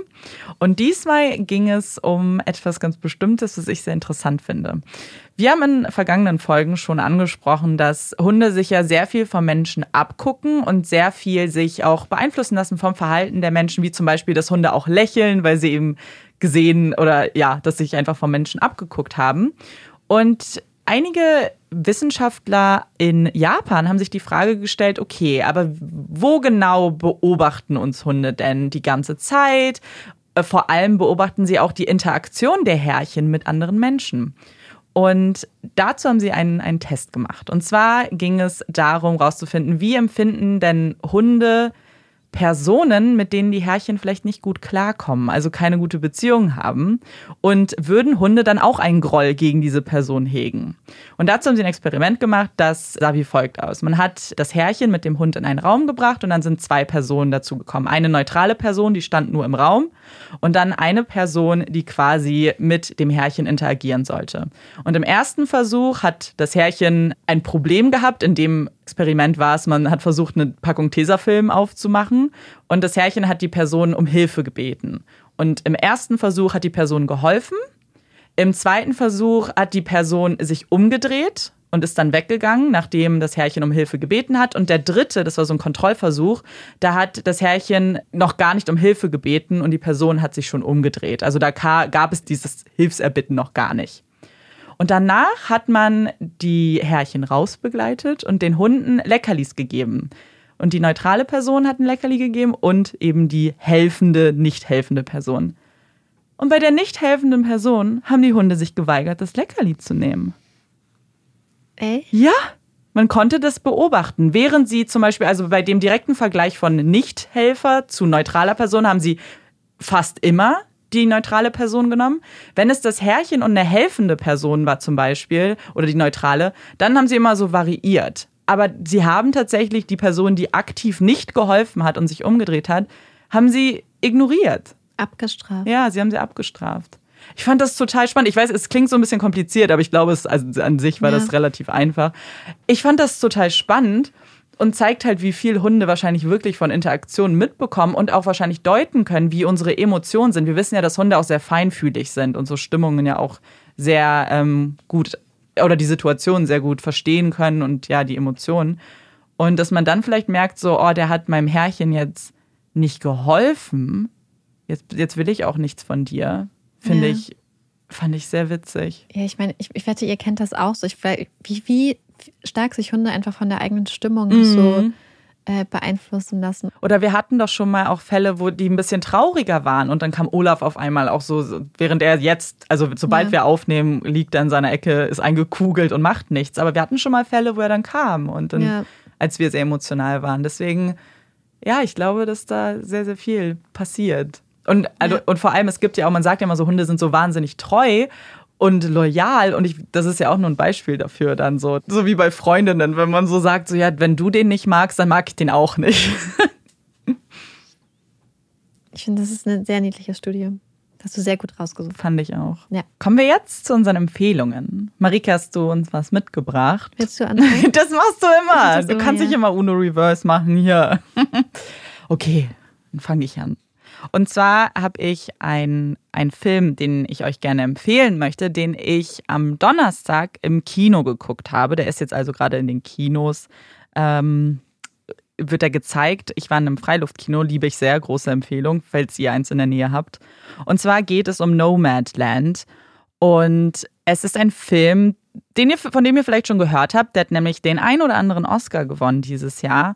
Und ich wusste gar nicht so genau, worum es geht in dem Film. Bin aber sehr, sehr froh, ihn gesehen zu haben, denn ich finde, er ist ein absolutes Meisterwerk. Ich habe manchmal Schwierigkeiten mit Oscar-Filmen, bin ich ganz ehrlich. Manchmal kriege ich die einfach nicht oder verstehe die nicht. Da bin ich nicht so begabt für so ganz künstlerische Filme. Aber dieser Film war so toll und basiert auch auf einem Buch. Und es geht um eine Frau, Fern heißt sie, und sie muss gerade ihr ganzes Leben umkrempeln, nachdem zunächst ihr Ehemann gestorben ist und auch noch die Firma bzw. das Unternehmen, ja, in dem er gearbeitet hat, auch geschlossen wird und ihr Haus wurde auch über das Unternehmen bezahlt. Also auf einmal steht sie vor dem absoluten Nichts. Sie hat ihn auch an Krebs verloren. Es war ein sehr langer Prozess. Er war sehr schmerzvoll und sie ist sehr traumatisiert und weiß nicht, wohin mit sich und beginnt er gezwungenermaßen das Leben einer Nomadin. Sie lebt in einem Van, hat sich den ausgebaut und merkt dann aber mit der Zeit, dass ihr dieser Lebensstil eigentlich ganz gut gefällt und sie zum Beispiel mit einer Freundin, die sie findet ähm, bei einem Job, sich zusammentut, auch mit mehreren anderen Nomaden dann zusammen reist, sich trifft und sieht, erkennt sich eben sehr, sehr wieder in diesem Lebensstil und sieht sehr, sehr viele Vorteile. Und das ist eigentlich auch das, was ich an diesem Film so toll fand. Weil dieser Lebensstil, der so irgendwie auch so komplex ist und vielleicht auch so fern von meiner Realität und meinem Alltag ist, wurde auf einmal in so einer Art gezeigt, wie sehr, sehr ehrlich, aber auch irgendwie schön. Also nicht ohne, dass man, ohne dass es so, so romantisiert wurde. Man hat auch sehr viel Struggle gesehen, aber es war, die Bilder waren unglaublich, die Landschaft ist unglaublich, aber auch die Dynamiken, die Menschen. Es waren einfach alles sehr, sehr tolle Menschen. Und die Menschen in dem Film sind keine Schauspieler. Und die Schauspielerin, die vorhin spielt, ist Frances McDormand, finde ich auch eine super gute Schauspielerin, hat auch einen Oscar bekommen für ihre schauspielerische Leistung, ist die einzige Schauspielerin in dem Film. Alle anderen sind die echten Personen, die in dem Buch beschrieben wurden und die interviewt wurden und die ihre Geschichte, ähm, ihre, ihre, ihr Leben so ein bisschen erzählt haben. Und es gibt dann schon äh, fiktive Elemente. Es ist jetzt keine Dokumentation zum Beispiel, aber sie spielen sich selber. Sie spielen also ihre fiktive Rolle, das fiktive Ich. Und das sind unglaubliche Leute dabei, wo du wirklich das Gefühl hast, diese Geschichten und sie selbst, das berührt einen so sehr und man merkt ihnen überhaupt nicht an, dass das keine Schauspieler sind. Und ja, alleine für die Bilder, es ist also unglaublich. Er hat den Oscar für den besten Film bekommen, für die beste Regie und sie als Hauptdarstellerin hat einen bekommen. Und ich finde sowas von verdient, wenn ihr ein Kino in der Nähe habt, der den zeigt, oder irgendwann wird er bestimmt ja auch gestreamt, dann würde ich euch den sehr empfehlen.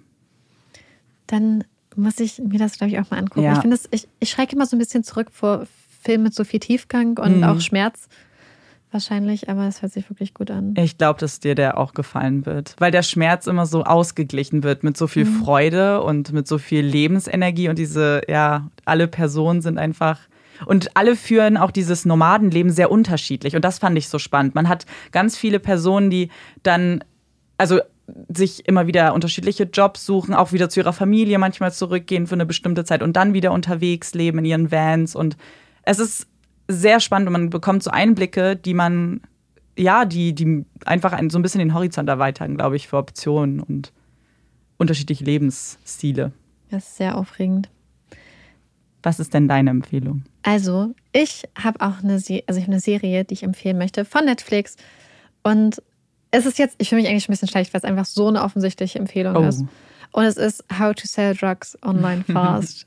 es ist eine deutsche Netflix-Produktion und es geht um Schüler, zwei beste Freunde, Lenny und Moritz, die zusammen anfangen, ein kleines, eine kleine Plattform zu, zu, zu programmieren, eigentlich, wo, und worüber sie dann ähm, Drogen verkaufen. Und das ist es eigentlich schon. Und dann geht es los mit Connections in die Niederlande und zum organisierten Verbrechen. Und wie ist das, wie jongliert man das mit, mit Eltern, mit Geschwistern, mit Schule und mit dem persönlichen Problem und Beziehungen? Und es ist super, ich finde es sehr unique in der Art, wie der Film ist und wie manchmal stilistische Elemente eingesetzt werden.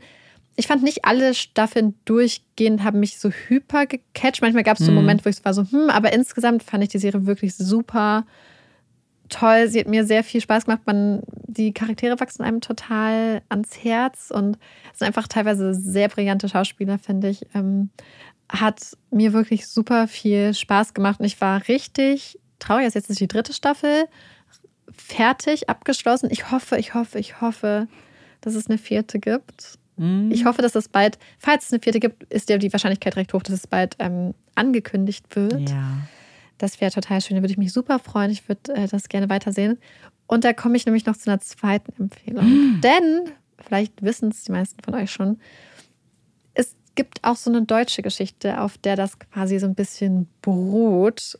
Und dazu hat Netflix jetzt auch die Doku rausgebracht. Also quasi über den mm. ursprünglichen Originalfall.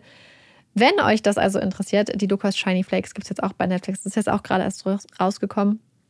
Super spannend, gerade wenn man sich für True Crime also, äh, interessiert, die Serie geguckt hat, die ganzen Unterschiede sieht, weil es ist schon basierend auf wahren Ereignissen, ist ja immer schon noch was anderes als dann so eine Serie. Ähm, aber fand ich beides total toll und habe es nacheinander dann auch jetzt den letzten Teil und die Doku geguckt und kann es euch wirklich ans Herz legen. Ist sehr schnelllebig und ist mal was anderes. Ja, ich habe es leider nicht gesehen. Das sagen sehr, sehr viele, dass es eine sehr gute Serie ist. Es kommt auf meine lange Liste von Serien, die man gesehen haben muss. Ich weiß nicht, ich habe es einfach noch nicht geschafft. Irgendwann. Ja. Ich warte einfach dann, bis so alle Staffeln raus sind, weil dann kann ich die einfach durchsuchten. Ich habe übrigens auch noch was gemacht. Vor allem, das ist jetzt auch schon wieder. Ähm, wir haben ja auch noch über Sabrina geredet. Ach ja, stimmt, das hast du jetzt. Uiuiui. Ich will jetzt nicht spoilern, aber was zum Teufel haben die da gemacht? Oh mein Gott, ich hatte ja die schon ja. mal empfohlen und habe ich mich ganz lange geweigert, es zu gucken, weil Amandas Schwester gesagt hat, dass der letzte Teil mhm. eher nicht so gut ist, um es mal diplomatisch auszudrücken. Ich wollte gerade sagen, so hat sie es nicht formuliert. Ja, und dann war ich die ganze Zeit, oh nein. Und dann habe ich die Staffel angefangen oder den Teil und dachte so, das ist doch jetzt gar nicht so, so schlecht. Mhm. Und dann mh, mm, am Schluss, das Ende, war ich so, oh, das ist nicht euer Ernst. Ich war so wütend. Ich war so ja. wütend, weil ich auch dachte, wie und alle, die es gesehen haben, werden es vielleicht wissen, was ich meine. Verantwortungslos, bitte, ist das. Und ich fand es auch super schade. Und auch ich hatte das Gefühl, für alle, die es geguckt haben, ich hoffe, es ist jetzt kein Riesenspoiler, dass einfach ganz viele von den Beziehungen, warum ich das geguckt habe und von den Charakteren, die ich toll fand, einfach total überhaupt nicht das bekommen haben, was sie verdient haben. So an Aufmerksamkeit und Charakterentwicklung und Beziehungsentwicklung und dass ganz viele Sachen einfach so ganz komisch abgearbeitet wurden und so bruchstückhaft zusammen, so als hätte man so eine Serie, die eigentlich so 20 Folgen ist, auf drei Folgen verkürzt. Also es waren ja mehr mhm. Folgen. Und dass da einfach irgendwie ganz viel diese Verbindungsstücke gefehlt haben, die eigentlich eine gute Serie ausmachen. Und da war ich echt richtig enttäuscht. Gibt es irgendwen da draußen, der die letzte Staffel gut fand und der nicht enttäuscht war oder die nicht enttäuscht war? Richtig schlimm. Ich weiß nicht, was mit Netflix los ist. Ich habe danach richtig geraged. Verstehe ich. Das verstehe ich sehr. Wenn eine Serie schlecht zu Ende geführt wird. Aber richtig schlecht. Dann ist. Richtig schlecht. Und ich meine, wir hatten Und ja. so problematisch. Ja, das ist dann. Mm. Das ist natürlich dann erst recht schlimm. Vor dass allem. Netflix nichts lernt. Ja, und ich bin ja nicht mal. Also, wir hatten ja mal, glaube ich, mal einen Hottake, dass ich ja äh, gegen Fanservice bin. Aber ich, es, ich bin auch dagegen, eine Serie nur um zu schocken oder irgendwie super Twists einzubauen, seltsam zu beenden oder charakteruntypisch zu beenden. Also ich kann das gar nicht beschreiben. So im Englischen würde man wahrscheinlich sagen, it's a fucking train wreck, weil es ist einfach echt schlimm. Oh. Und es ist einfach so schade. Ja, hättest mal lieber nicht geguckt. Nee, ich bin froh, dass ich es geguckt okay. habe. Ich glaube, sonst hätte ich mich immer gefragt. Ja, was wäre wenn? Ja, das stimmt. Schade. Hätten sie mal lieber noch zwei Staffeln rangehängt und das dann irgendwie anständig zu Ende gebracht. Vielleicht wäre es nur noch schlimmer gewesen. Vielleicht wünscht man sich dann ja, doch nicht noch mehr. Soll ich fragen, ob du zuerst ein Hot Take machen möchtest oder soll ich gleich direkt einsteigen? Du kannst auch gleich direkt einsteigen. okay. Ähm, ich, ich weiß nicht genau, ob das ein Hot Take ist, aber es gibt doch so Dinge in, in, im Kleiderschrank, die so als Must-Haves deklariert werden, wo man sagt so, oh, du brauchst das kleine Schwarze zum Beispiel oder oh, du brauchst einen guten Blazer. Weißes T-Shirt. Ein weißes T-Shirt, eine gute Jeans. So, das sind so die, die Go-Tos. Aber ich möchte eine Sache hinzufügen, die auch meine Nummer eins ist. Und nachdem ich mir das zugelegt habe, sich mein komplettes Outfit-Game verändert hat. Und mhm. es ist etwas, was, glaube ich, manchmal so ein bisschen belächelt wird und auch gerade eher jüngeren Mädchen zugeschrieben wird. Und zwar geht es um weiße Sneaker. Komplett weiße Sneaker sind so ein Must-Have. Ich finde, das. Oh mein Gott, ich finde, sie sind so ein wichtiges, so ein wichtiger Bestandteil meines Kleiderschranks bzw. meiner Schuhkollektion, weil ich sie zu so vielen Sachen trage. Ich finde, du kannst sie einfach zu einer Jeans anziehen. Aber ich finde, sie sind einer der wenigen Schuhe, die ich auch gerne mit Kleidern und so trage. Auch wenn man so das Gefühl hat, so, oh, das ist jetzt mehr so ein Sommeroutfit, ein Blümchenkleid. Und dann weiße Sneaker finde ich richtig cool. Ich liebe auch weiße Sneaker. Schon, ne?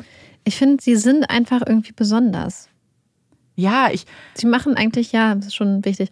Aber ich habe auch dieses Jahr in ein paar weiße Sneaker investiert und das war einfach so eine gute Investition. Ja, und sowas auch unterschätztes, weil ich habe mir die nur gekauft, weil ähm, ich glaube, sie im Angebot waren und nach, ich trage sie so häufig, dass ich mir dachte, das hätte ich eigentlich schon mal vorher machen müssen. Und das einzige, meine sehen auch dementsprechend dreckig schon aus. Ich kann, die nicht, ich kann die nicht richtig sauber halten, muss ich sagen. Das ist so das Einzige, was bei Weiß jetzt so. Ich habe ich hab neues bei einer Freundin äh, weiße Sneaker gesehen. Die sahen aus wie neu. Und da meinte ich so, sind wie? die neu? Meinen sie so, nee, aber es sind ihre Schulschuhe. Das heißt, sie trägt sie zur Schule, wenn sie, also sie ist ah, Lehrerin. Ja. Und dann dachte ich so, ich habe noch nie so beeindruckend weiße Sneaker gesehen, nee, die in Gebrauch sind. Das war beeindruckend. Das kann ich auch nicht. Da bin ich noch nicht nee, bei erwachsen mir auch, genug. Vor allem, ich bin auch so dumm. Ich ziehe die auch an, um mit Olaf durchs Feld zu laufen. Ich ziehe meine überall an. Auch durch die Matschepampe. Auch durch die Matschepampe. Überall. Ja. Aber ja, weiße Sneaker, ganz, ganz wichtig. Was ist denn dein Hot Take? Also mein Hot Take, und ich bin mir sicher, ich glaube, Amanda stimmt. Ja. Also, es gibt einen Keks, der so überbewertet ist, dass es, und ich glaube eigentlich schon, dass auch vielleicht, vielleicht ist es auch einfach Konsens, dass du überbewertet mhm. sind Oreos. Diese ganz normalen, stinknormalen Oreos. Ich meine, okay, vor sieben Jahren, als beispielsweise noch nicht so viele, sag ich mal, vegane Kekse auf dem Markt waren, insbesondere ja. wenn du irgendwie irgendwo warst, verstehe ich, dass man darauf zugreift. Aber wie konnte dieser Keks denn bitte so populär werden und so Oreos, so als wäre das so was Besonderes. Ich verstehe es überhaupt nicht. Ich glaube, dass das aber immer noch so ist. Also ich glaube nicht, dass die Leute sich darauf einigen können, dass Oreos überbewertet sind, weil ganz, ich finde es immer so bezeichnend, dass es immer, es gibt fast alles und dann die Oreo-Variante davon, Milchshakes, Eis, McFlurries. Und das Cookies and Cream mittlerweile immer nur noch für Oreos Ja, genau. Steht. Ja, und ich finde, oh, Cookies and Cream ist nicht Oreo. Das ist also ich finde, das ist anders. Ich bin auch kein großer Oreo-Fan. Ich esse nie Oreos. Nie. Vor allem nicht die normalen. Oh mein Gott. Eine Sache, die man aus Oreos machen kann, was richtig ja. geil ist, ist Oreos mit so Frischkäse oder so und dann mit mhm. weißer Schokolade ummanteln. Generell, oh, die, die, generell die mit weißer Schokolade ummantelten Oreos ja, sind deutlich besser. Auch so als. Basis für so Cheesecakes und ja. so. Aber nur der ganz normale Oreo wird, wird dem Hype nicht gerecht. Überhaupt nicht. Ich finde, so manchmal gibt es so, äh, so Limited Editions, die finde ich schon interessant. Ich hatte einen, ähm, als ich mal in Kanada war, der hier war ein Carrot Cake Oreo und der war super lecker. Der war, also der Keks war auch nicht dunkel, sondern der war wie so ein Spekulatius so ein bisschen, also mit Zimt und drin war es halt wie Cream Cheese halt und der war mm. wirklich sehr, sehr gut. Aber der hat ja natürlich mit dem richtigen Oreo genau gar nichts zu tun mehr. Ähm, ja. Und das hat ihn wahrscheinlich so gut gemacht. Aber deswegen, ich finde es so schade, dass dann Oreos bei uns sind und zum Beispiel Tim Tams mhm. aus Neuseeland, Australien. Ja. Nicht. Wieso, wieso geben wir den Oreo-Cookies so viel Liebe und Aufmerksamkeit und so viel mhm. Platz in unseren Warenhäusern? Und wir holen uns nicht die richtig geilen Sachen. Das verstehe ich nicht. Ich wäre eh richtig froh, wenn man so viel mehr unterschiedliche Süßigkeiten international, hätte, international, ja. Vor allem, ich meine, wie glücklich wäre wär ich, wenn es hier Cheetos gäbe. Ich wäre, mein Leben wäre so viel besser. Ja, ja. Und dann hätte man noch so viel mehr Auswahl bei ja. Snacks. Nicht, dass ja, wir wenig Auswahl haben, so richtige First World Problems hier. Ja. Aber wir müssen übrigens nochmal auch auf den Hot, auf Amandas Hot Take von letzter Woche eingehen. Mit den Nicht-Komplimenten. Oh, ja, ja, ja. Weil ihr habt uns Geschichten geschrieben und bei manchen möchte man einfach die Person, die das Kompliment mhm. teilweise, also in Anführungsstrichen Kompliment war, halt einfach schütteln und sagen so. Ja. Mm. Ich war ganz oft wütend. Ja, man so wütend und, ja. und erschrocken.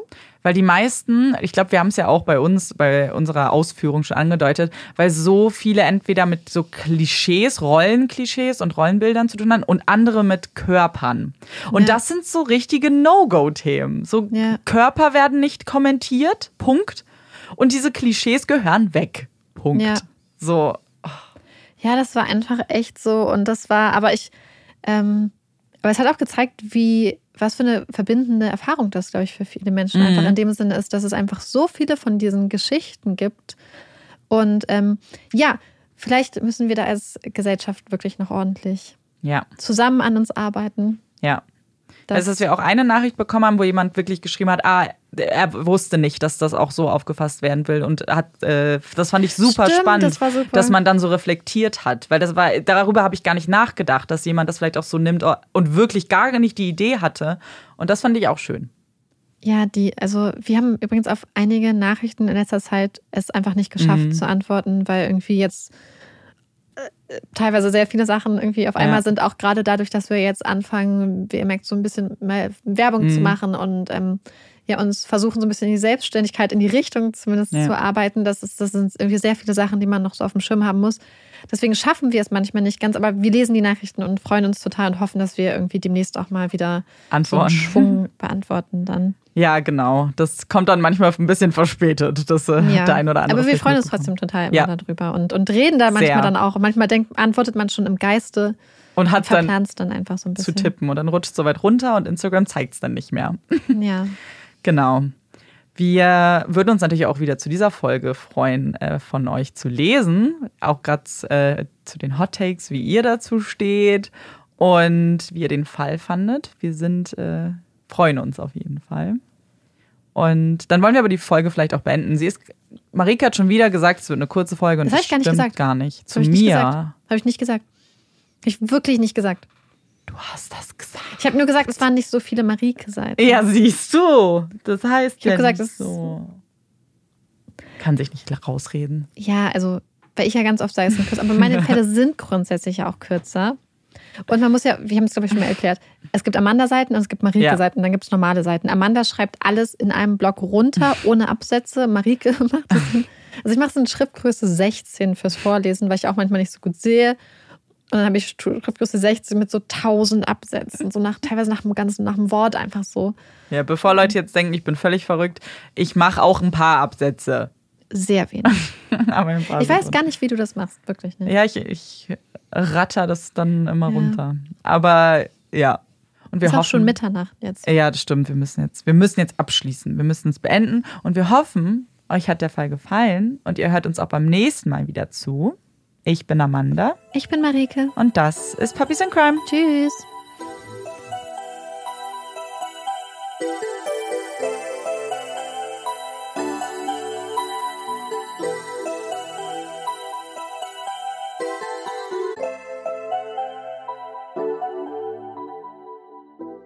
Hi, ich bin Parshad. Und ich bin Marc Augustat. In unserem Podcast Phänomenal Paranormal gehen Marc und ich den unerklärlichsten Dingen auf den Grund. Es geht um Poltergeister, verfluchte Hotels, komische Puppen. Schlafparalysen und vieles mehr. Und wenn Marc und ich mal nicht weiter wissen, dann machen wir eine Sache sehr, sehr gut. Und zwar ist es, Witze zu reißen über Geister.